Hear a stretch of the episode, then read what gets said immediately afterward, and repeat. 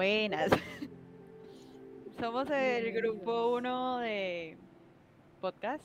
Eh, para empezar con nuestra introducción, primero vamos a hacer unas breves, no tan breves introducciones de cada uno de los aquí presentes. Eh, ¿Cómo se dice? Discutores. Personas a discutir. Em, Involucrados. Involucrados. Bueno, yo soy Sofía Valencia, soy de Colombia, tengo 19 años y estoy estudiando artes visuales en la Javeriana de Cali. Me gusta el color rojo y soy cáncer para los que les interese.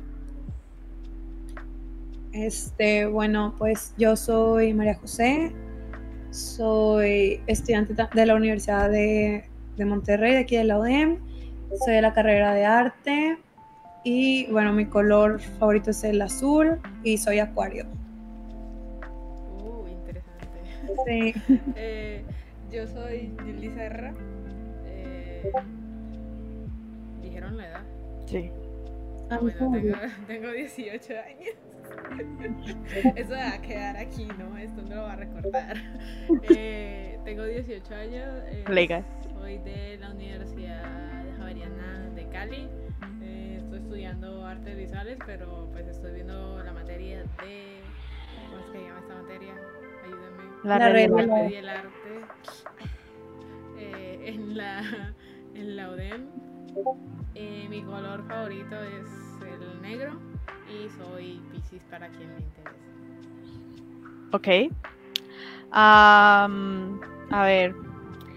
Pues las la razón de estar aquí hoy es básicamente porque primero actividad de clase, obvio. em, y por otro lado, eh, teníamos que analizar y pues como comentar y pues sí, pensar un poco dos lecturas que nos envió nuestra profesora o Miss, como suelen decirle. He escuchado que le dicen bastante. Sí, aquí decimos mis. Em, una es un capítulo de discurso sobre el arte digital. El capítulo se llama ¿Y si desaparecemos? Creo. Sí. Sí. ¿Y si desaparecemos? Y la otra lectura es más bien como un escrito también. Aparte de experiencias reales a través de conocimientos virtuales, un nuevo estado de derecho a a través del arte y la tecnología, la obsolescencia de lo virtual. Ya aquí, pues, esas dos son como las bases por si quieren como experimentar más o investigar más en lo que vamos aquí a tratar. Mm, si fuéramos a iniciar como tal ya nuestra pequeña discusión, bueno, pequeña no tan pequeña, queríamos iniciar con una pregunta. Se me olvidó cuál era la pregunta. Es alcanzamos al fin el mundo de los de las ideas platónicas o muy al contrario su su su ay no lo entiendo a mí Dale, dale, sí se puede, sí se puede. Fallas técnicas. o sucumbir sus sus ay, sucumbimos al más bajo de los enga- o sub, subsisim- subsistimos al más bajo de los engaños de la representación a la lejanía de una verdad imposible de decir en la simulación. ¿Lo vuelvo a leer? Por favor. Esa fue prueba. Uno. Ok. Bueno, eh, tenemos esta pregunta que nos gustaría empezar, la, la discusión, y es la de ¿alcanzamos al fin? otra vez, otra vez. Ya. Es que, si digo esto, lo de queremos empezar la pregunta o con esta pregunta o no. No, solamente léela porque igual recuerdo lo que dijo Sofía y. Ah, Ok. pero eso estaría chistoso. ¿Alcanzamos al fin el mundo de las ideas platónicas? ¿O muy al contrario, subsistimos al más bajo de los engaños de la representación a la lejanía de una verdad imposible de discernir en la simulación? Ok. Perfecto. Sí, sí, sí. Em, a ver, ¿algún- ¿alguno ya quiere iniciar como tal? Bueno, pues si quieres empieza tú, no sé. Sí. Ok. Primero, pues, mm, creo que deberíamos de elaborar un poco acerca de la idea platónica como tal, para aquellos que no tengan idea de a qué se está refiriendo eso, ya que es un... mm, una y un concepto o idea se puede decir que se menciona bastante en ambas lecturas, o sea, como de que se recae bastante. Entonces, la idea platónica, según tengo entendido, no soy muy teórica, pero según tengo entendido, eh, hace referencia a esta idea de la cueva, en donde nosotros como seres humanos, pues la humanidad entre comillas, nos encontramos dentro de esta cueva entre simulaciones y viendo como engaños, por decirlo así. Y ya la idea platónica es como la idea de salir de esa cueva para llegar a algo más allá, a una realidad de lo real como tal, ya lo real, verdadero. Salir de esa simulación. Entonces aquí lo que se plantea más que todo es entonces si eh, frente a este choque o transición entre, lo entre la realidad y la virtualidad que estamos sufriendo ahora, eh, contemporáneamente, mm, si por un lado este, esta transición nos está llevando a ese afuera, a esa realidad mucho más real, con toda la información, etcétera, verdadera, o si por el contrario nos estamos metiendo cada vez más hacia el fondo de la simulación. Entonces, Pues, um, pues sí, eso sería un poco del contexto más o menos en qué se está refiriendo. Ahora, sí, yo creo que, que, eso está súper interesante y súper profundo porque muchas veces, hoy, bueno, más bien hoy en día, las, pues las redes sociales se basan mucho en lo que estamos viendo frente a la pantalla sin saber su contexto de que hay de forma, de fondo. Este, muchas veces vemos una realidad de la cual tal vez ni siquiera está pasando, pero cada quien la va crea- creando dependiendo su contenido que va subiendo y así ha- haciéndonos haciéndonos dar a entender cómo es una vida perfecta o cómo es algo perfecto que queremos todos como alcanzar o llegar a ser sin saber un contexto en sí. Este creo que que está súper o sea, est- esta, estas preguntas nos llevan a algo súper profundo y analiz- analizándolo porque sí está súper del pensamiento platónico de la caverna. Ujú, Tras de eso de que es bastante interesante debido a que muchas veces también lo que la gente termina montando y como termina adoptando sus redes sociales, termina siendo como la idealización personal que tienen acerca de la realidad que no están viviendo como tal. No sé si me hago entender. Como de que mm, un engaño hacia el resto del mundo. Es decir, tú nunca vas a saber si en serio yo tengo el cuerpo que edité en Photoshop y subí a Instagram. Eso es una realidad que yo te estoy presentando en un- una plataforma virtual. Eh, sin embargo, mi realidad presente, mi realidad real, entre comillas, es, puede ser muy diferente a eso. Lo que nos lleva a otras cosas como, eh, digamos, en la lectura se mencionaba cómo nos estamos perdiendo un poco nuestro cuerpo humano por pasar a esa virtualidad, como, eh, digamos, con los eh, las realidades virtuales, en general hay demasiados juegos también que manejan eso como per- primicia, primicia, que es literalmente el crearte dentro de una plataforma y eso te consume, porque obviamente quién maneja eso si no eres tú, si no eres tú en tu cuerpo real y te ab- eh, perdón, y te abstienes como tal de vivir el ahora por vivir esa realidad idealizada.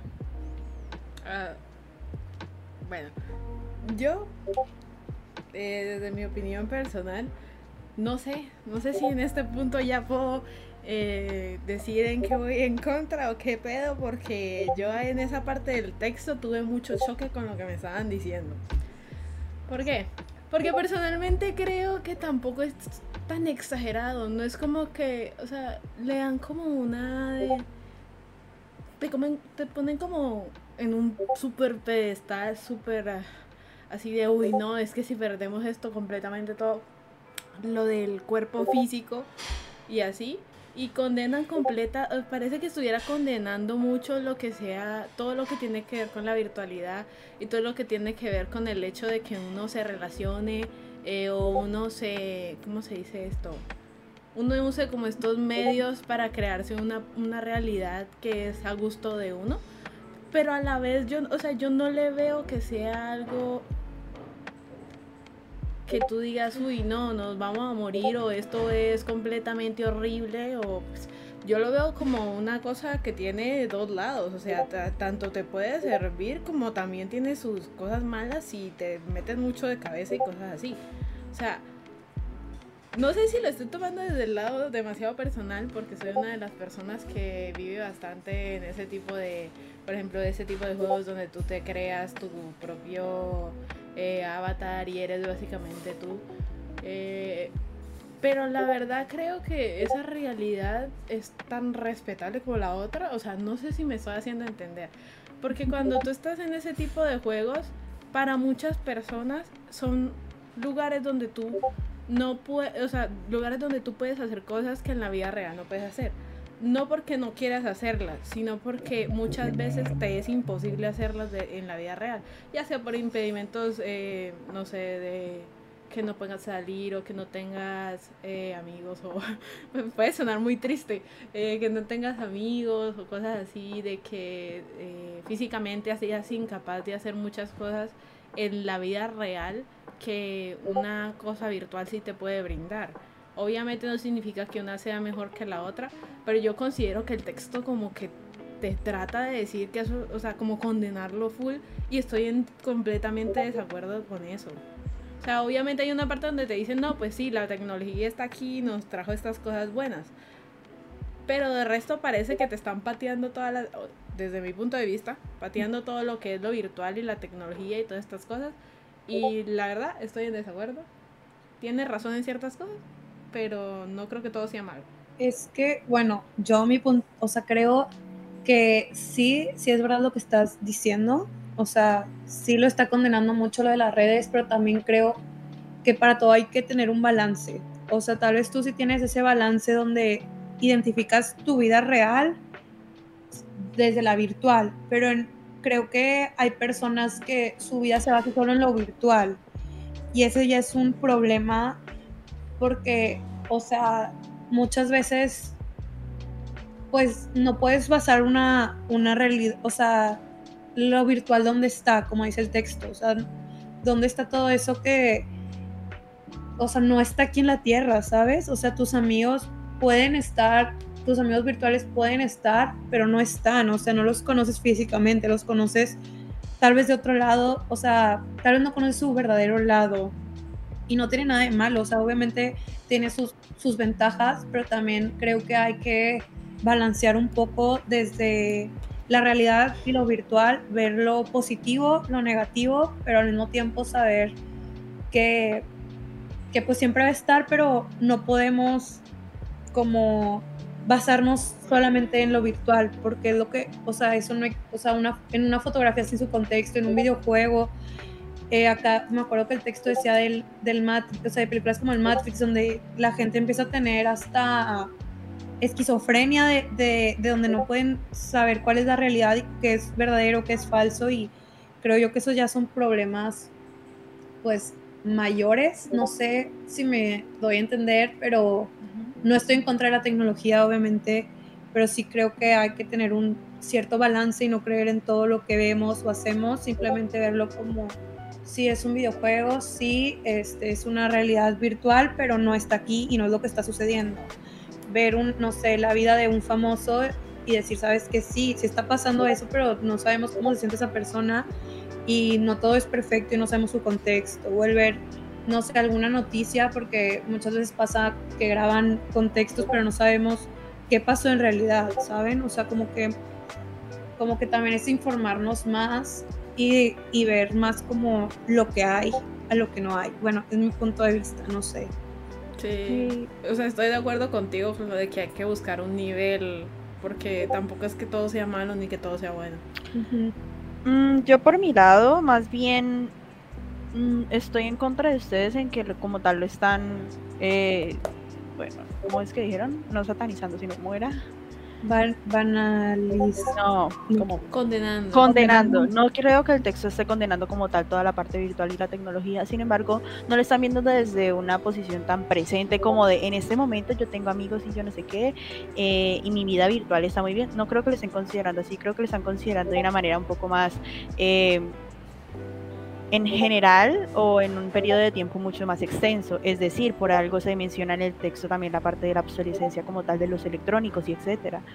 Es decir, está bien que en este momento pues estamos en una en un equilibrio, es más, en este momento necesitamos la tecnología, de por sí este podcast está haciendo literalmente en una red social, en la virtualidad que nos permite vernos, incluso cuando estamos de diferentes países y etcétera. Sin embargo, eh, cuan- eh, poco a poco nos estamos volviendo únicamente a esta parte, es decir, mucho más en la parte de artistas como somos. Eh, en algún momento llegué a ver de que ya están haciendo pintura como tal en, vir- realidad virtual, en donde literalmente la textura es tal cual como la de la pintura y se está dejando de lado lo que son los lienzos, las pinturas físicas, etcétera, porque eso ya es solamente como un, una memoria, eh, algo bonito como vintage etcétera, pero no como tal práctico. Ya como estamos, creo que no lo están como tal condenando, sin embargo te están haciendo cuestionar el hecho de, bueno, según como vamos en nuestro proceso, estamos yendo demasiado rápido hacia una realidad completamente virtual, que no está bien del todo porque así como son algoritmos, números y etcétera, eh, todo un programa binario, etcétera, eh, tiene también fallas y errores, como lo tiene cualquier otro tipo de ins- eh, instrumento electrónico, tiene una obsolescencia, es decir, esto no te va a durar, un computador no te va a durar más de tres años exactamente.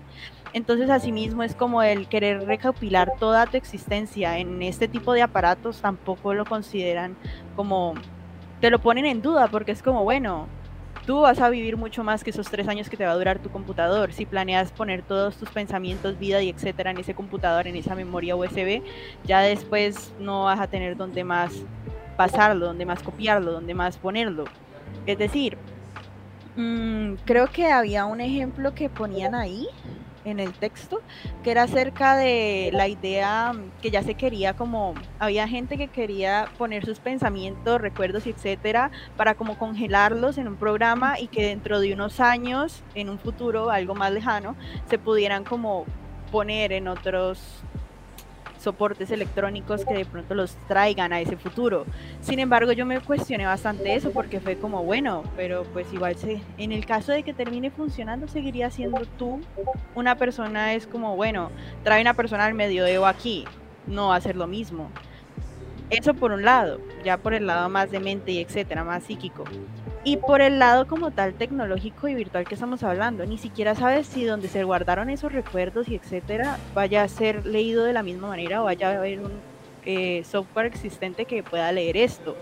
Entonces es inútil, como de que ya más bien se termina volviendo todo esto muy rápido. Entonces como creo que el texto más bien te está haciendo dudar eso, como poner en duda el bueno, en este momento me está sirviendo mucho la tecnología, pero ¿hasta cuándo me va a seguir sirviendo? ¿Hasta cuándo planeo que esto se vuelva completamente mi existencia? Yo soy una persona que en serio no se separa del celular e incluso si no tiene muchos amigos, etcétera, mi vida es el celular y todo lo que yo veo en las redes. Sin embargo, me, mi cuerpo mi cuerpo presente, mi cuerpo real de cosa, ha sufrido bastantes daños y etcétera gracias a eso. Yo ya no me puedo correr más de un kilómetro sin cansarme así. Mi salud mental y física está del asco. A veces se me olvida comer por estar en TikTok, etcétera. O sea, y lo que me va a salvar de todo eso no es estar en eh, como crearme un avatar dentro de una realidad virtual. Después de todo ese avatar sigo siendo yo, que tiene que ser controlado por una realidad presente. Entonces, no tanto como, como para cerrar un poquito y volver a lo que están conectando, eh, no creo que le están como tal eh, condenando, sino que más bien te están haciendo dudar desde un plano más eh, general de la situación, como más en serio de humanidad, de que la humanidad va a seguir hasta cierto punto. Sí, claro, o sea, creo que, que sí tiene razón en eso, y sí, pero no sé, siento que, que sí es como, pues, sí da miedo el hecho de hasta dónde puede llegar hasta dónde va a poder llegar la tecnología, como tú dices, o sea, somos esclavos de nuestros teléfonos, este, todo el tiempo estamos, lo ocupamos, lo necesitamos, o sea, como dices tú, yo también me la vivo en mi teléfono todo el tiempo, eh, ya sea en TikTok, en Instagram, en Facebook, todo el tiempo estamos como llenos de imágenes, o sea, siempre estamos saturados de imagen tras imagen, tras imagen, tras video, tras información, información, que a veces nos hace, o sea, no sé, siento que un, un teléfono, una computadora, un robot puede manejar todo ese tipo de información y se puede saturar porque para eso es. Pero creo que el ser humano no, no estamos hechos para saturarnos de información y de imágenes ni de nada. O sea, estamos hechos para, para hacer otro tipo de actividades. O sea, que ya no las hacemos gracias a estar pegados al teléfono. O sea, no sé cómo explicarlo. O sea, siento que que el ser humano no fue diseñado para estar en un aparato, no fue diseñado para estar haciendo este tipo de, de no hacer nada, de, de una vida de ocio. O sea, de hecho me gustó mucho eh, que en el texto decía lo digital es la única realidad práctica posible desde todos los puntos de vista, trabajo, ocio, comunicación y creación.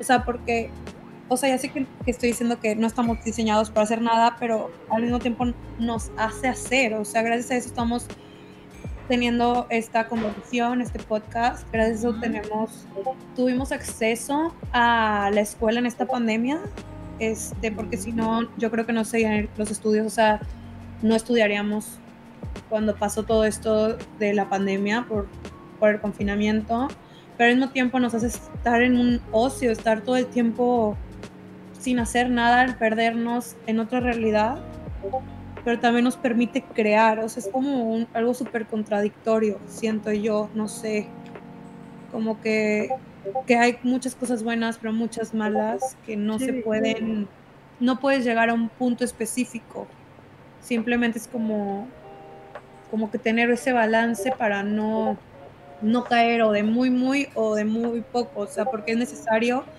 tener estos medios digitales, es necesario, hoy en día es necesario tener un teléfono, es necesario tener internet. O sea, es una necesidad más que... Es como la mayor arma de doble filo que ha tenido la humanidad en su existencia. Claro, yo, yo, la verdad, sea, en ese, en ese dilema, porque para a mí me parece que es un dilema, eh, entre lo que es la realidad y lo virtual, creo que el pedo no es tanto la tecnología, el cuento diría yo que es, o sea, que somos nosotros. Sí. De que el problema lo cargamos nosotros. No es, eh, yo no diría que sea culpa de la tecnología, porque digamos, eh, por ejemplo, generaciones como las de mi papá o la de mi mamá, ellos tienen tecnología, pero tú no los ves así como nosotros. O sea, es la manera en la que nosotros manejamos esa tecnología. Y creo que a la larga lo que sí deberíamos temer es el cómo vamos a, si ya en este punto en el que estamos, 2021, ya la mayoría de los adolescentes tienen teléfono y todos somos adictos a por lo menos alguna red social, ya el problema es cómo vamos a hacer en un futuro, cómo va a ser la, los, los jóvenes del futuro, cómo van a eh, o la sociedad de un futuro y cómo va a tratar la tecnología, porque no solo son los jóvenes. No, sí. Eh, Ay, pues perdón. No, es que, que es preocupante, o sea, yo lo veo en, tengo un chorro de primitos chiquitos y wow, o sea, es, vamos a, o sea, ahorita que ya podemos salir, vamos a comer a algún restaurante con el iPad aquí. O sea, porque no tienen teléfono, ¿verdad? Pero con el iPad aquí y comiendo, o sea, enfrente y comiendo con el iPad y no sé, o sea, no pueden mantener una conversación. Sí. Exacto. o sea, son más esclavos que nosotros. O sea, a mí me preocupan más ellos que nosotros porque nosotras mínimo podemos pues ya, o sea, sí estamos pegados, pero también no sé cómo explicarlo. Es, O sea, dependiendo del momento, a veces uno dice, no, pues ahorita no lo puedo usar. Pero así, o sea, tú ves a los niñitos de ahora y eso, si ellos están así y nosotros estamos así también, eso va a ser, eso va de mal en peor. Claro. Y la verdad, digamos, yo cuando estaba eh, chiquito, yo no, yo no tenía internet, por decirlo así. Y incluso si había computador en mi casa y cosas así, nosotros no lo usábamos porque pues no teníamos como el permiso para usarlo y si lo usábamos era como reducidos tiempos. Pero igual eh, ese tiempo que yo no me gastaba en eso lo complementaba, digamos, en la realidad real en la que nosotros físicamente estamos, por decirlo así, valga la redundancia de realidad real. Eh, y yo creo que poco a poco se va eliminando la cantidad de tiempo que pasamos en la realidad física, por decirlo así. Y como que el, el valor que le, que le, damos a esa realidad física se va perdiendo. Entonces, ah, y más la va ganando más la realidad virtual, por decirlo de alguna manera. Y ese es el fucking problema. Bueno, considero yo. Sí, entonces, pues, sí, efectivamente. Tras de eso, es que eso llega mucho más allá. O sea, tal cual como estábamos mencionando, yo también tengo dos primitas pequeñitas, literalmente de dos años cada una. Y asimismo los padres también como es muy práctica la virtualidad, la verdad es que ese es el grandísimo problema, es así por eso es tan adictiva, porque es muy práctica, muy efectiva.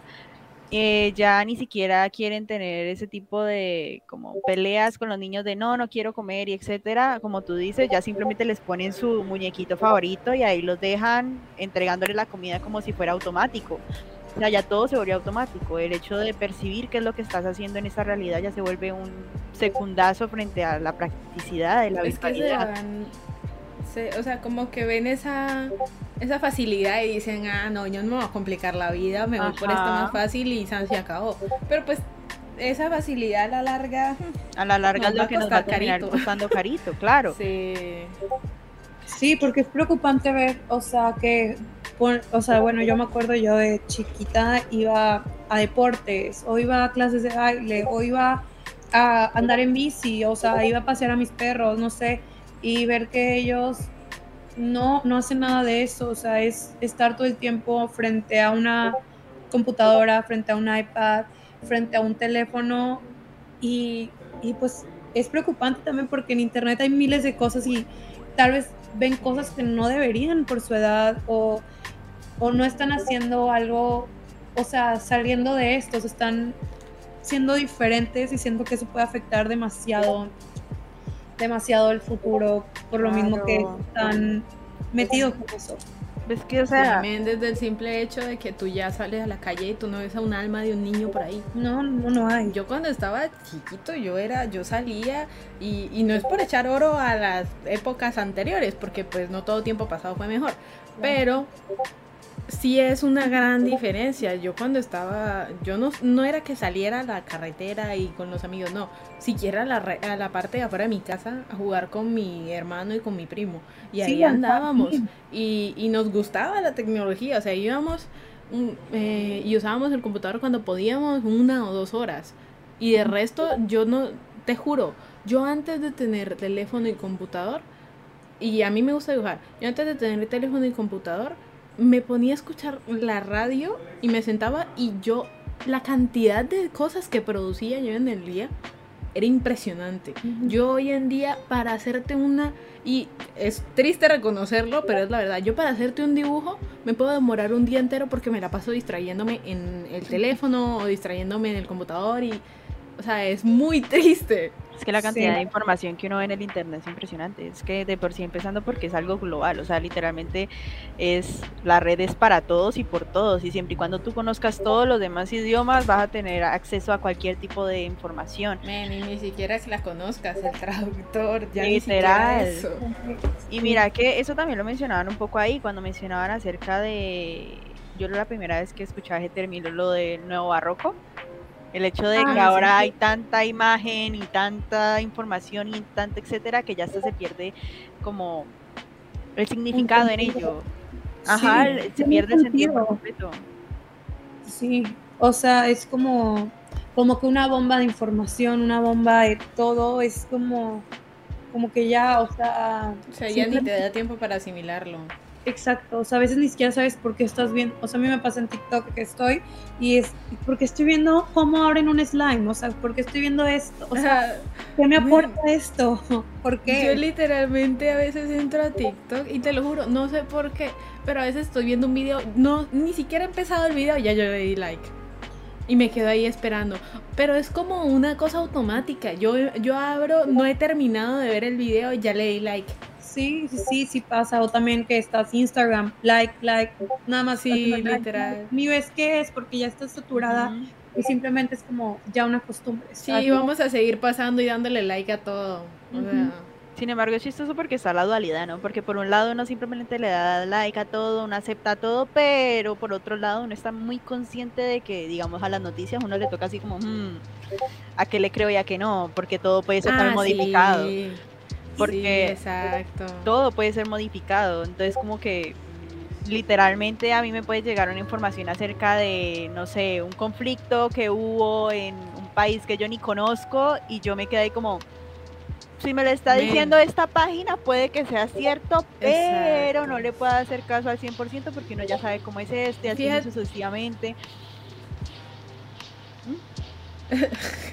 Pensé que ibas a seguir hablando. Fíjate que eh, eso me pasó ayer. Por ejemplo, a ver, yo estaba, ni siquiera lo estaba buscando, yo no estaba buscando el respeto, no tenía ni idea de lo que, o sea, no sé si ustedes saben del pedo de Afganistán en estos días, así que está bien tremendo todo ese pedo. Y yo estaba viendo, mira, mira la, mira el- ¿cómo se llama esto? Se me fue la palabra. Mira lo tremendo que era la cosa, que yo estaba viendo dibujos. Estaba viendo dibujos de una serie Ajá. y entré a Reddit, porque el dibujo estaba en Reddit. Eh, y de repente me voy a la página eh, del inicio, pues por error. Y me salió una cosa de Afganistán y no sé qué cosa la otra. Y yo como, ¿qué pedo, qué pedo, qué pedo? Pero yo no entendía qué era lo que... Vi dos, salieron dos memes y yo no entendía nada de lo que estaba pasando. Y dije, ¿está pasando algo? O sea, yo en ningún momento me di cuenta. A mí, a mí no me ha llegado ninguna noticia. Y luego de eso me tocó ir a buscar. Y como yo no, o sea, como lo que tú dices, que uno no se puede creer lo primero que lee, sino que uno va a buscar otras partes porque uno no sabe ya. Eh, literal estuve como media hora o una hora buscando información en diferentes de canales. algo que pasó en un país que ni siquiera has Sí, pisado en literal, además. O sea, pero, o sea, literal, yo no tengo nada que ver allá, no significa que no sea importante, obviamente. Pero me salió la noticia y yo era como, pero qué pedo está pasando. Entonces fui para, para a buscar como en YouTube me duré un resto de rato viendo, incluso ni siquiera fue de que saqué, de que yo buscara un video de, uy, no, la noticia, hoy en la mañana salió la noticia. No, literalmente me puse a ver la historia de qué pedo había pasado entre eh, en el país y que no sé qué cosa la otra y cómo ya han llegado ahí y esto. Y yo solamente quería saber qué era lo que estaba pasando y me fui para atrás, para atrás, para atrás. wow. Pero, o sea, eso tú estás bien porque quisiste investigarlo, pero mucha gente lo que es un problema que, o sea, hasta en la lectura decía que muchas personas lo que leen ya no creen, solo lo que ven. O sea, si lo vieron en un video, pero el video puede ser, o sea, lo puedes manipular y grabar solo lo que tú quieres, y ese es un gran problema porque pasa mucho, bueno, a mí me pasa con tías o con mi mamá o así, que me mandan videos o información falsa pero ellos ni siquiera se fijan si la si es real, o sea, si es si es una página pues sí, no se fijan si es una página oficial de noticias, simplemente como vieron el video y ni siquiera saben si pasó o no pasó, pero como lo están viendo lo creen más que la noticia y es como que no, mamá, ve, fíjate, está editado o, o Sí. de que checa bien la página, no es la página, o sea, pasa mucho ese problema, o sea, tú, Yuli, mínimo buscaste y checaste y todo para informarte bien de, de qué estaba pasando, pero creo que, que hoy en día muchas noticias son súper manipulables, o sea, no, no todo lo que vemos y no todo lo que leemos es cierto. Ajá. Desde las cadenitas de WhatsApp que van a por los grupos y luego uno, un- los papás se lo mandan a uno y uno se queda como, ¿usted qué, es- ¿usted qué me está mandando? Si eso no, o sea, eso no tiene nada de real, se ve 100% editado y vas y buscas en una página de noticias que, o sea, que tú dices, "Ah, es oficial, aquí me ponen una noticia eh, y yo sé que es fidedigna, creo que se dice. Y es completamente algo diferente, pero eso va rotando en la gente y la gente lo manda cadenas, cadenas, cadenas. Yo no sé de dónde sacan todo eso. Sí, no, yo Mira tampoco, que- que yo tampoco sé, o sea, en verdad me sorprende cómo, cómo los adultos sacan tanta información falsa, tantos videos falsos, tantas, o sea, yo no tengo idea y tampoco sé cómo se lo llegan a creer sin ver que es oficial. O sea, es algo que veo muy seguido y que a todo el mundo nos puede o nos llegó a pasar ver algo así hasta darnos cuenta de que no, esta página no es oficial, pero siento que los adultos no se fijan en de dónde viene el medio muchas veces.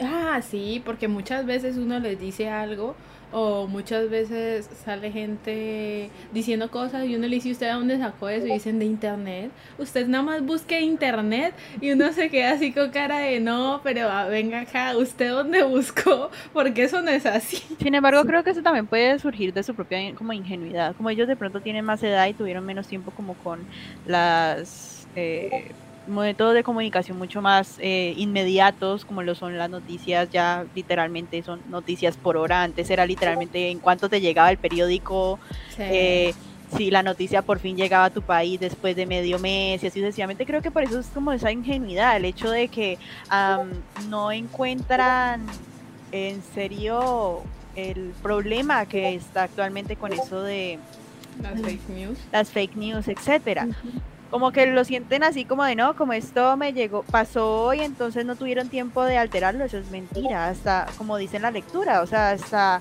eh, el más pequeño retardo puede crear como mm, la censura más sofisticada o etcétera, es que tras de eso una cámara de por sí nunca te va a captar el 360, los 360 grados de lo que está sucediendo. Y si tú no estás como ahí como tal de testigo, que también es otra cosa que se mencionaba ahí, es muy diferente a uno verlo desde su cama en un aparato. con que te cambien el título, si tú no estás ahí, te lo crees. Claro. Si tú, no estuviste ahí presente, eh, te pueden meter cualquier mentira y decirte que pasó X o Y cosa que ni siquiera pasó. Y además de que si uno también lo vive ahí, uno también tiene otro tipo de perspectivas. Aunque mira, cuando yo estaba leyendo eso, la verdad tuve como respuestas mentales, pues, eh, contrarias. Porque por un lado era como, ay, sí, no mames, sí, un montón de fake news, etcétera. Pero por otro lado me acuerdo como el hecho de, como ahora todo el mundo tiene la voz, por decirlo así, de poder comentar sus pensamientos etcétera en internet. Mmm, muchas veces uno alcanza a escuchar cosas más directas desde la persona que la está sintiendo. Entonces como de que me sentí así como, bueno, por un lado es eso y por otro lado es el hecho de que a nadie le gusta buscar exactamente el montón de opiniones que pueden existir. Porque asimismo como Julie estuvo buscando por casi una hora acerca de un país diferente, bien pudo escuchar directamente de un como residente de ahí que tenga un blog en donde está explicando todo desde donde está que bien también puede ser algunas mentiras, pero es un poco más fidedigno que digamos, no sé, el tiempo aquí en Colombia, o sea, ah, un periódico cualquiera, que ni siquiera está allá. Entonces como de que me puse así como a pensar, como de que todo está en serio en el hecho de que el humano no tiene, o sea, quiere una inmediatez. Sí. Sí, hoy en día creo que todo queremos rápido. El mundo es rápido. O sea, todo tiene que ser rápido, rápido, rápido, rápido, porque si no, o sea, no tiene que ser, no sé, eso me, impacta, ¿no? Que, que ves un, un, no sé, un story ya es largo, un TikTok que es largo y tú ya que ya, o sea, ya duró oh, mucho. O sea, como que nos da. Uno lo quiere adelantar y uno se desespera porque no se ha terminado. Sí, o sea, como que queremos todo, todo como que aquí fácil, pero todo rápido. O sea, no lo queremos como, no me quiero demorar, quiero la noticia ya. Este, no quiero estar buscando porque ¿para qué busco si aquí está esta fake news? O sea, me sale, o sea, como que nos vemos el lado rápido, fácil, que no es, que no es, que no es, o sea, no es que no sea bueno, sino que tal vez no es lo ideal querer todo rápido, porque, pues no sé, o sea, como que no sé qué nos haya llegado, que no sé qué nos ha hecho llegar a esto, querer todo como en segundos. No queremos nada que dure más de minutos porque si no, ya no es ya no es atractivo para nadie. Eso me recuerda mucho a lo de, no, no sé si te acuerdas, Sofía, lo de la cultura de la inmediatez. Sí. Es ah, pero un concepto que nos enseñaron también en la universidad. Es precisamente eso, el hecho de querer todo de una. Eso viene desde más bien eh, la, ah, después de la revolución industrial, toda esa época. El hecho de que la en serio, gracias a de reproducir y evolucionar las máquinas que se tenían poco a poco, entonces todo se volvía mucho más rápido. Entonces ya no, para llegar de un país a otro ya no tenías que tomar un barco literal como de aquí, no sé, a Europa. Mm, ya se podía tomar un avión, un tren, y así sucesivamente, todo era mucho más rápido.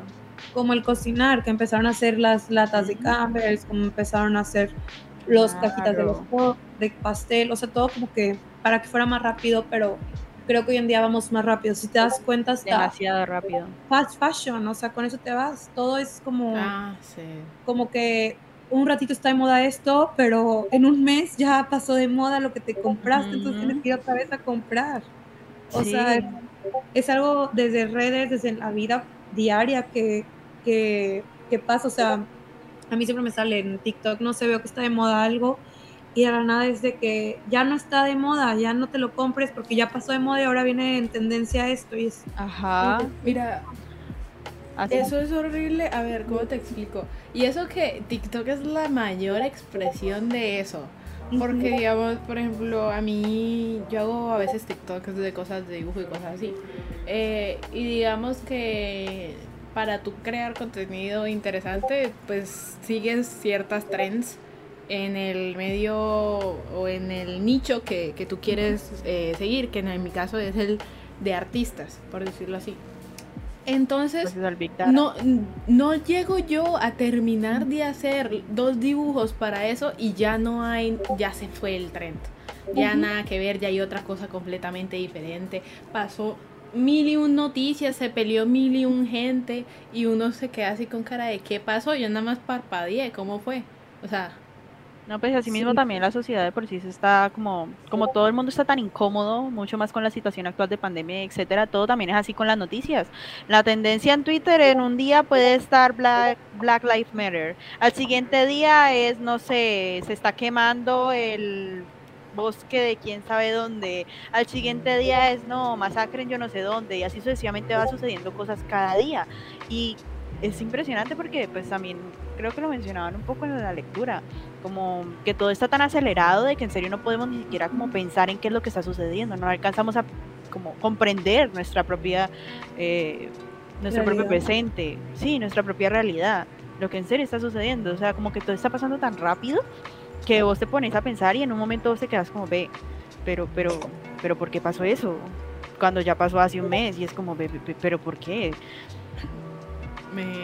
Eso del tiempo me remite a lo de, por ejemplo, que el tiempo que le gastamos a eso, incluso si, pues muchas veces eso no es algo que afecte en la vida real, más sin embargo uno le, le mete tanto tiempo a las redes sociales, al internet y esas cosas.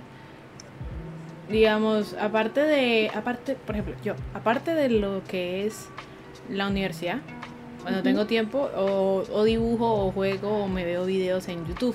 Y cuando me doy cuenta ya es de noche. Y yo soy con cara de, ¿pero qué pasó?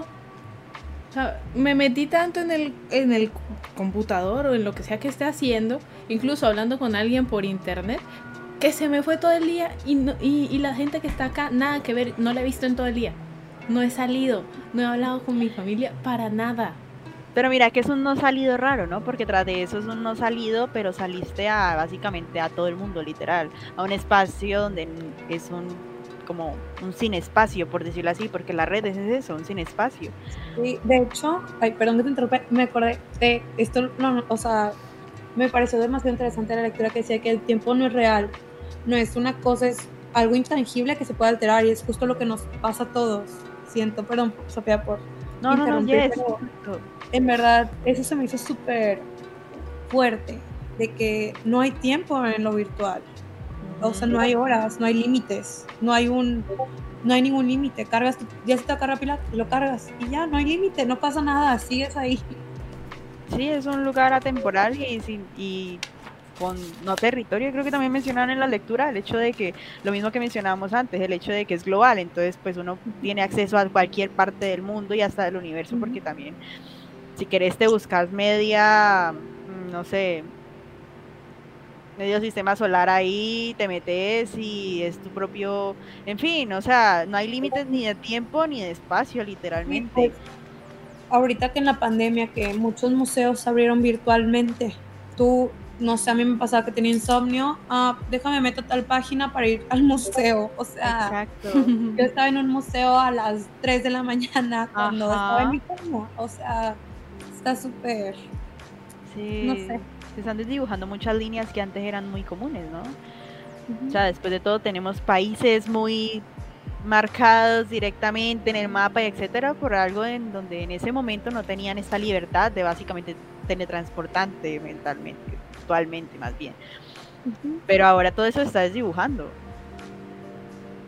Es muy interesante eso. Mm, Está súper, pues no sé, súper interesante y súper creepy, súper raro, Sí, pero me aterra porque es como, bueno, eso es una realidad en ese momento, pero dentro de 10 años el planeta sigue moviéndose. Ujú. Sí. Men, ahora que, bueno, otra cosa que quería que quería que habláramos de eso era eh, lo de la tecnología y la realidad física relacionados con lo del arte. Mm. ¿Cómo se Por está ejemplo, lo de lo de que en el texto hablaban sobre que estaba como buscando una manera de eh, usar esa tecnología. O bueno, eso fue lo que yo entendí, como que usar esa tecnología para traerla a una... eh, ¿Cómo se llama esto? Uf, se me fue la palabra. Uf. Eh, una experiencia que aportara en lo real a la hora.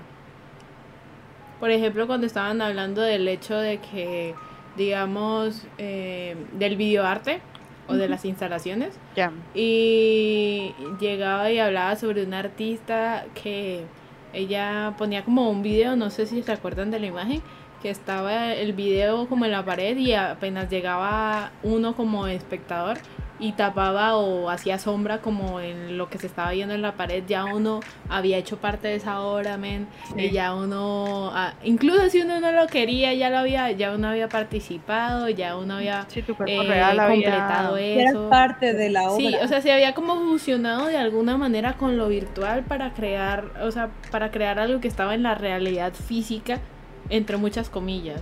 Sí. Como ese cuerpo eh, temporal, porque este cuerpo, pues ese cuerpo que tenemos en ese momento sí es temporal, afectando a algo que no es temporal, que sería en ese momento como ese video. Pero que por más de que quieras o no quieras, es lo estás como alterando de una u otra manera. Eso es interesante. Es que en serio, no sé, creo que em, es algo que de pronto se puede hablar con más seriedad dentro de unos años, porque pues ya lo estaríamos viendo en tiempo pasado. Pero la influencia que tiene como tal todo esto de la virtualidad y la realidad virtual, y etcétera, en las artes es aterradoramente grande.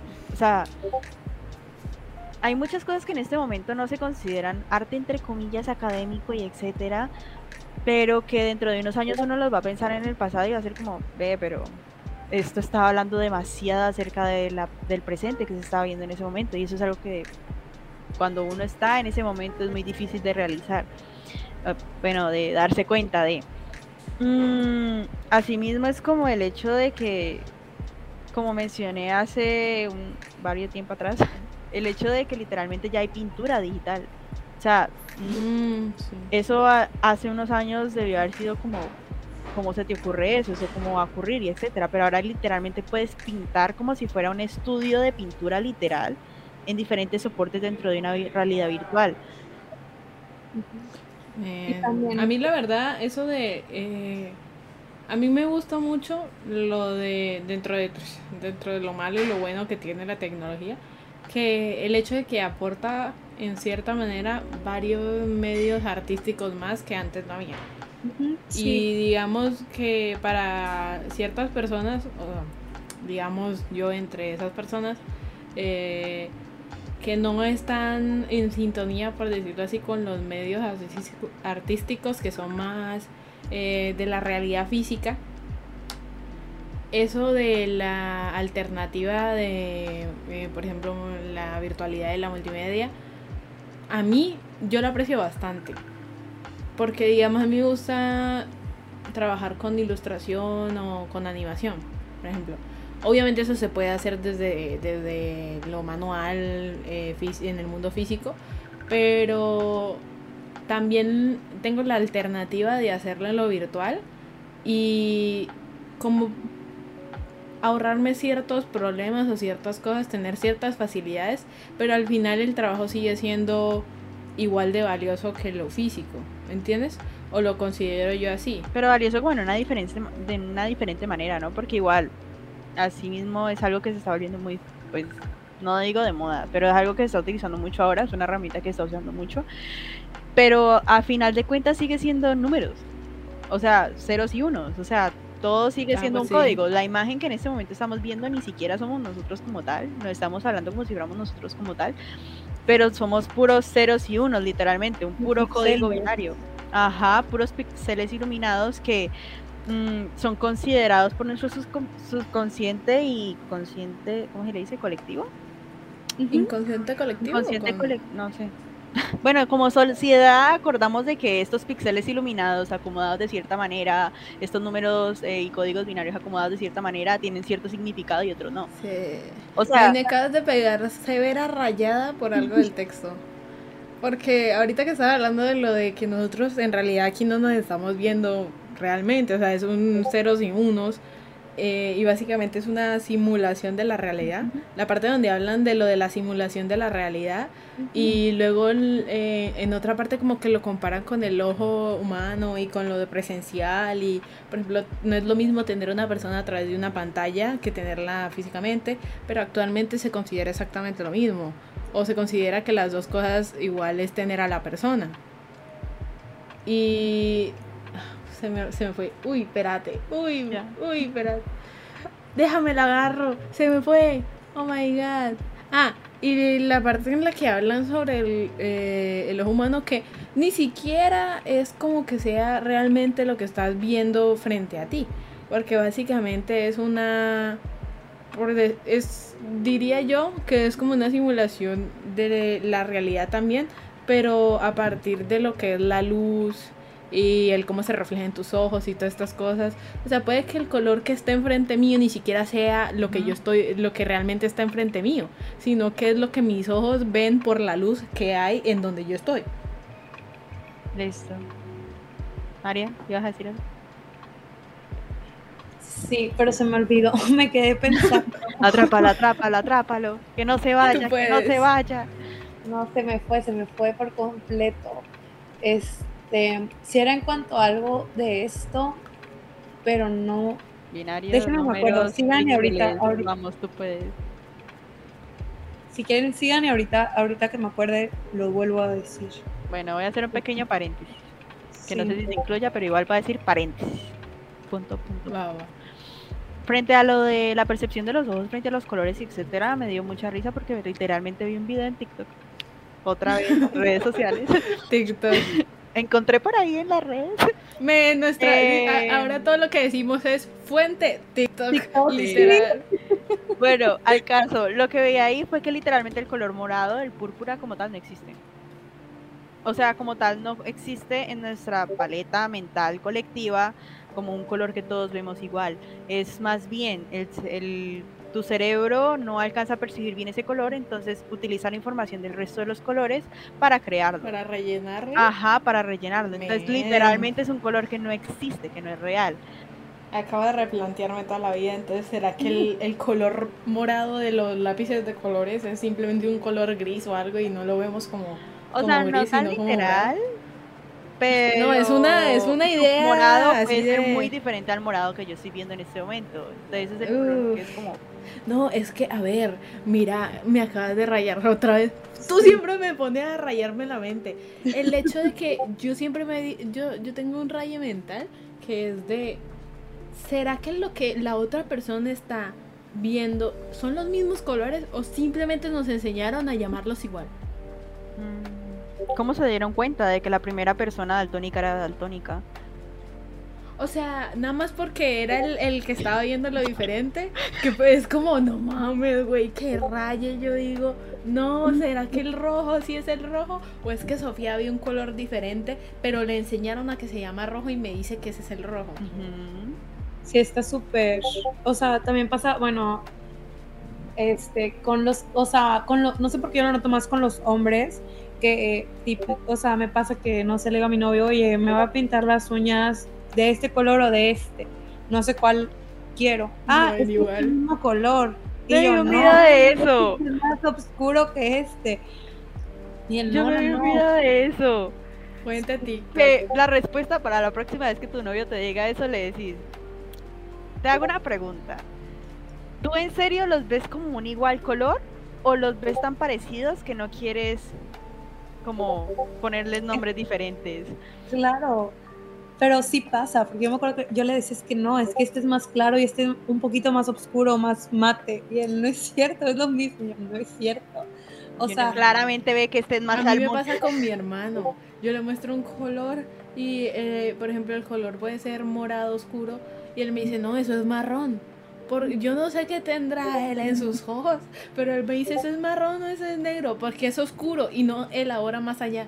Es como, ah, es oscuro, tiene que ser marrón, negro o, o algo así. Y yo, no, es morado, míralo bien, míralo bien. Y él, ah, sí, pero igual, o sea, son de oscuritos y no les prestan atención. no, o sea, yo no sé si es el ojo de los hombres o, No les funciona. o el que es que no ven bien. No ven bien, güey. Acepten lo que no ven los colores. Pero luego están los memes estos de eh, la gama de colores, de los colores básicos, el, el- los colores que ve todo el mundo y luego los colores que ve el artista y sale un montón de Sí. colores así.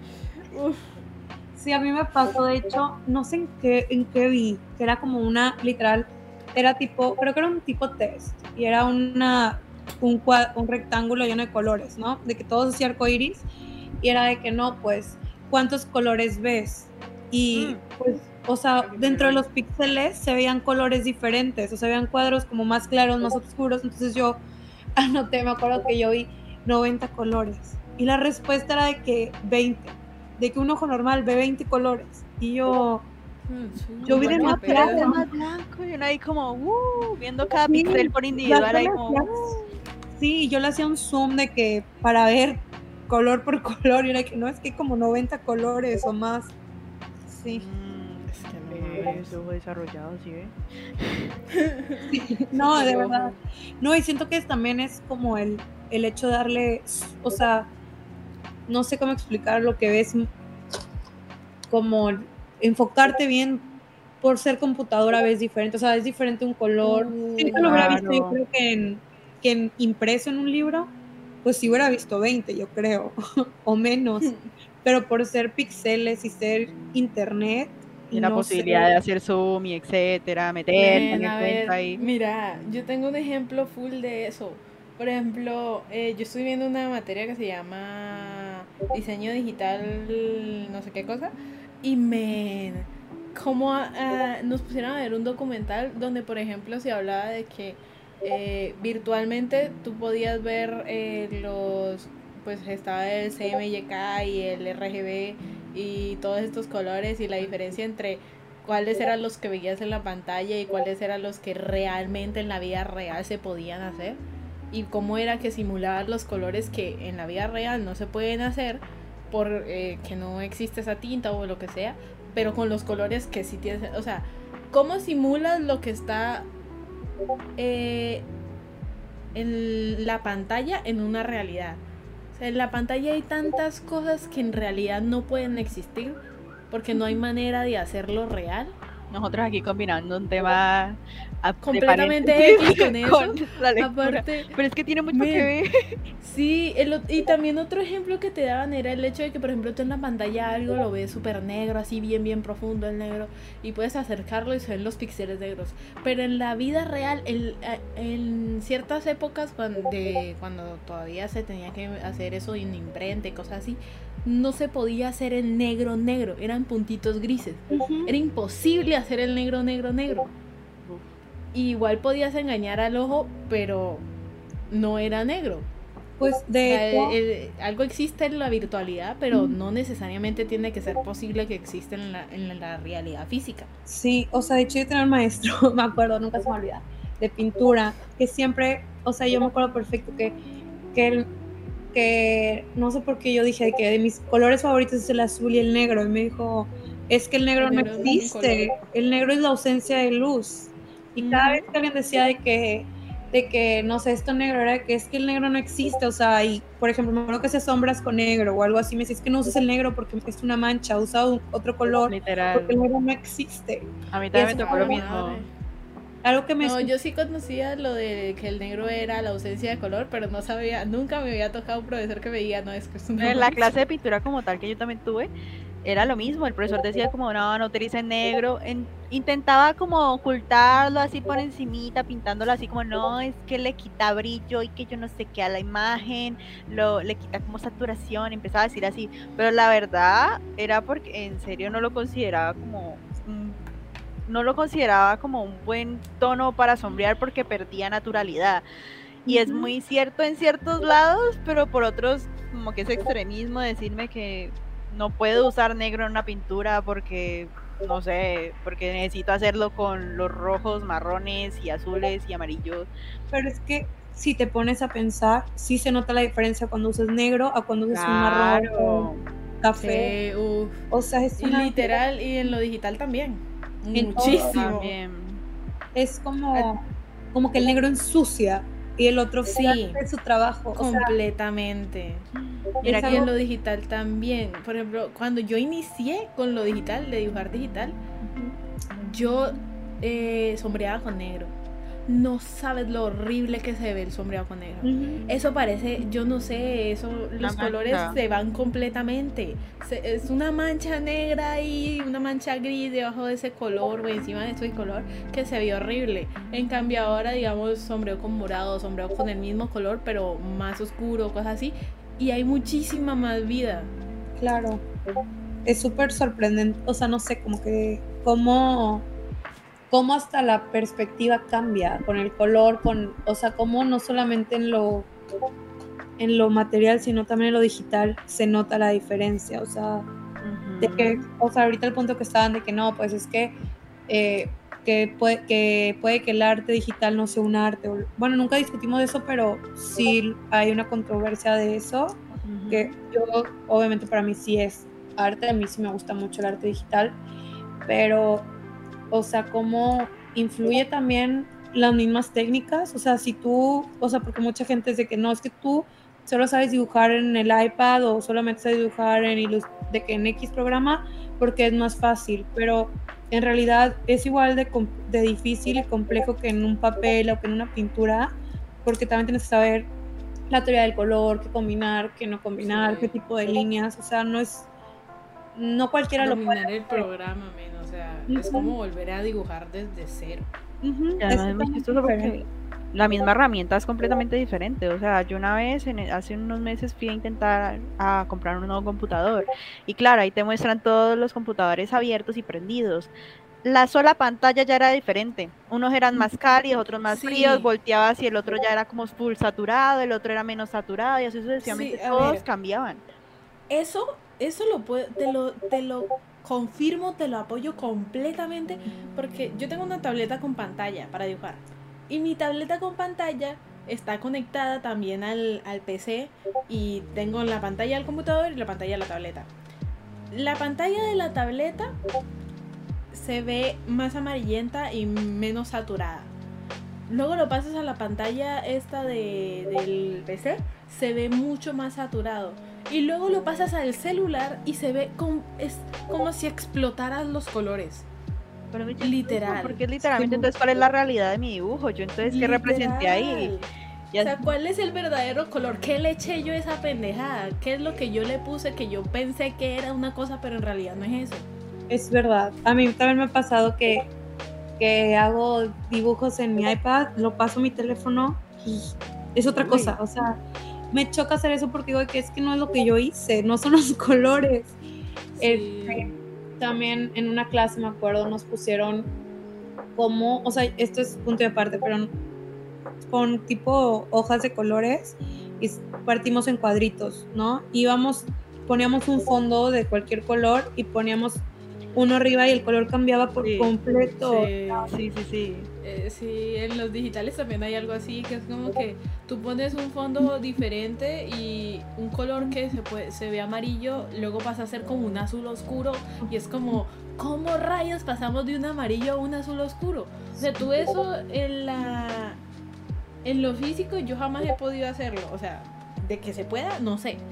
Pero de que yo esté cogiendo un color, eh, un lápiz de color y esté pintando y así, no me ha pasado. Pero en lo digital sí he visto que ha pasado. Sí, no, en lo digital pasa y bueno, en este era como un ejercicio de que teníamos, ponle hojas de máquina de colores. Y el maestro nos puso a cortar tipo cuadritos, ¿no? Y tipo tiritas largas y cuadritos. Y haz cuenta que nos decía, quiero que hagan una combinación en 10 minutos de esto, ¿no? Entonces yo de que agarraba el fondo amarillo y, bueno, no, un fondo oscuro y ponía un amarillo y al lado ponía otro Mm, Ya, no, no, eran, ya, ya me acordé. Eran dos hojas de, de diferentes colores, que era el fondo. Y arriba agarrabas, tipo, una tiri- agarrabas la ti- tirita del mismo color y veías cómo la tirita arriba del, que era del mismo color, era otra, arriba de otro color, de otro fondo se veía diferente al otro fondo. O sea, eran dos fondos diferentes con el mismo color encima. Y eso era donde yo me, me sorprendía porque en uno se veía súper opaco. O sea, era el mismo color, o sea, sigue siendo un amarillo. Pero la diferencia, Claro, la diferencia el era que cerebro lo uno- termina leyendo diferente, según el, según el entorno. sí, sí, sí, Es que ni siquiera nos podemos fiar de nuestro propio cerebro que esperamos. Eh, Sí, sí, sí, era súper. Aparte a una niña le pasó que agarró un color súper claro y parecía un color, ese sí cambió por completo, se hizo como un blanco cuando era un rosa pa- pastel. Bueno, rosa, sí, se cambió por completo. Ah, ya. Ah, nosotros creo que hicimos ese ejercicio pero con grises, Ah, porque solamente era la idea de ver los, la, cómo cambiaba la iluminación según en qué ambiente esté. En colores debe ser más impresionante. Eso creo Sí, que lo sí. visto más bien en pantallas como tal. Ajá, que y luego el, así. El maestro nos decía, tómenle foto con el teléfono a sus combinaciones y todavía en el teléfono cambiaba el color. Entonces era luego, como... "Uh, ay, Pero si esto era azul, ¿por qué ahora rojo? Así, como exotísimo. Es que las cámaras, a ver, eso ya Esto las negro, cámaras y, se supone. y el, lo virtual está como súper eh, tienen configuraciones ya de por sí. O sea, tú los compras, no les has movido nada, tú piensas que la foto va a salir igual, pero puede salir resaturada. Ujú. Las cosas salen completamente diferentes. Como todos son números igual y píxeles. Es que, ajá. Una mínima, una mínima, o sea, un mínimo cambio en el orden de esos números o píxeles y ya te cambia la imagen por completo. Sí, eso también, por ejemplo, me acuerdo en, la, en clase de fotografía, si la luz te pega de tal forma, tu cara se ve de esta forma. Si la Sí. o sea, como que todo afecta, o sea, dentro de la cámara y dentro de los colores, o sea, todo lo que tenga que ver con lo digital cambia en cuanto a todo, o sea, hay miles de posibilidades. O sea, Y ya simplemente, tienen sus métodos y todo para manejar todo eso. ¿no? exacto, o sea, también siento que por eso es como... O sea, otra- imaginas que lleguemos a, perdón, vos imaginas que lleguemos a un punto en donde literalmente ya no sea rojo o azul, sino que sea como, no, sí, el color 02, 37, 40. Me encanta ese color. Es que si tú te vas a, por ejemplo, programas de dibujo y pones para seleccionar el color y le das doble clic, hay unos códigos para los colores. Ajá. No es como que tú digas rojo, rojo vino tinto. No, no, no. Es el, el No, código hombre, exacto del pixel exacto, del color exacto. Sí, eso es verdad. Bueno, lo que nos espera. Entonces, ah, debido a que no sé si todo esto se va a incluir, entonces paréntesis. Esto no lo voy a cortar. Punto, Sí, punto. no. No creo que lo voy a cortar. Hemos estado hablando bastante y bien fluido, entonces creo que no van a haber tantos cortes y no solamente Ay, el inicio de nos estamos, nos estábamos empeñando bastante en volver al tema. Entonces, let's go. Pero igual tenemos que hacer conclusiones, queridos. Em, para concluir en nuestra hermosísima charla larguísima, no sé si vamos a hacer conclusiones individuales. Pero creo que nos podemos- Inicia tú la conclusión y te vamos aportando cosas. Bueno, creo que podemos estar en paz del hecho de que como tal la virtualidad y todo este cambio que estamos teniendo ha sido una gran espada de doble filo para muchas cosas. Así como nos ha traído mucha practicidad en nuestras vidas diarias, en nuestra manera de existir, muchas eh, conexiones como con otras personas y otros seres en general. eh, a la larga puede ser algo que si no nos cuidamos de cómo lo estamos manejando puede terminar generando eh, la obsolescencia de la humanidad, me gustaría decir, por decirlo así. Como de que va a haber un punto en donde literalmente ya no podamos funcionar como seres humanos naturales, sino que de tanto volvernos seres humanos virtuales, terminemos por cualquier falla que puede surgir naturalmente gracias a todo esto de la obsolescencia de por sí de los soportes eh, tecnológicos, terminemos desapareciendo igualmente como ellos. Em, asimismo, eh, nos hemos dado cuenta de que, pues con nuestra pequeña charla de los colores y etcétera, de que igual la realidad termina siendo algo muy em, como subjetivo, ciertamente, porque es algo muy incierto. Nuestro cerebro de por sí es algo muy incierto, varía mucho de ser en ser. Y asimismo, como los computadores pueden percibir los colores diferentes, nosotros también. Ya otra cosa es el hecho de que todo lo que conlleva con eso, crear una sola realidad es muy complicado. Sí. Así que volvemos a la misma pregunta sin resolver del inicio acerca de si estamos en la idea platónica afuera o más adentro que quién sabe para dónde con toda esa simulación. ¿Palabras? Eh, ah, ah, pues sí. Que no sé, o sea, tengo entendido que estamos de acuerdo en el hecho de que uno de los más grandes problemas no serían las dos realidades que hay, sino más bien el cómo las manejamos. Y que a la larga eso puede llevar a un gran problema eh, y con lo de la obsolescencia de que podemos terminar metiéndonos tanto en la tecnología que nosotros de por sí seamos obsoletos sin la tecnología sin, sin, sin tener tecnología probablemente en un futuro vamos a estar inservibles porque vamos a obviar por completo el hecho de nuestras responsabilidades se las vamos a delegar a los aparatos tecnológicos o lo que sea. Y al final, sí, como tú dijiste, si algo falla o si algo deja de funcionar, no vamos a saber cómo defendernos. Y yo creo que eso es lo que hay que evitar de alguna manera, eh, basándonos en cómo percibimos y cómo actuamos ante lo de la tecnología.